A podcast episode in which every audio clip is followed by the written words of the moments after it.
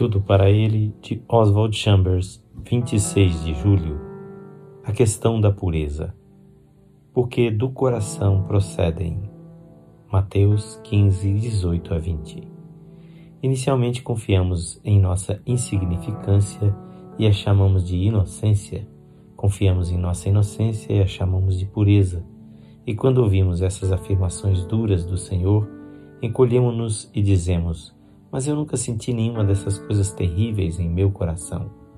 Reagimos contra o que Jesus Cristo revela-nos. Ou Jesus é a suprema autoridade em matéria de coração humano, ou então é melhor nem lhe darmos atenção. Estou pronto a confiar na revelação de Jesus ou prefiro confiar em minha inocente ignorância? Se eu usar como padrão uma consciência sincera, o mais provável é que mais cedo ou mais tarde caia em mim, reconheça que o que Jesus Cristo diz é verdade e fique abismado ante a possibilidade da existência do mal e do erro dentro de mim.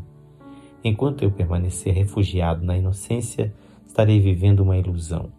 Se nunca agi como um malfeitor, foi só por causa da minha covardia e dos limites que a civilização impõe.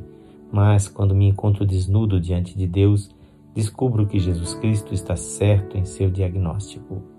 A nossa única salvaguarda é a redenção de Jesus Cristo.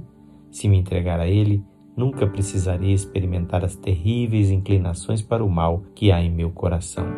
A pureza está além do meu alcance natural, mas quando o Espírito Santo entra em mim, ele se manifesta na minha vida da mesma maneira que se manifestou na vida de Jesus Cristo, em pureza absoluta.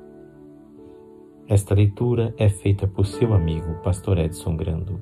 Que Deus purifique o seu coração por meio da redenção que há em Cristo Jesus.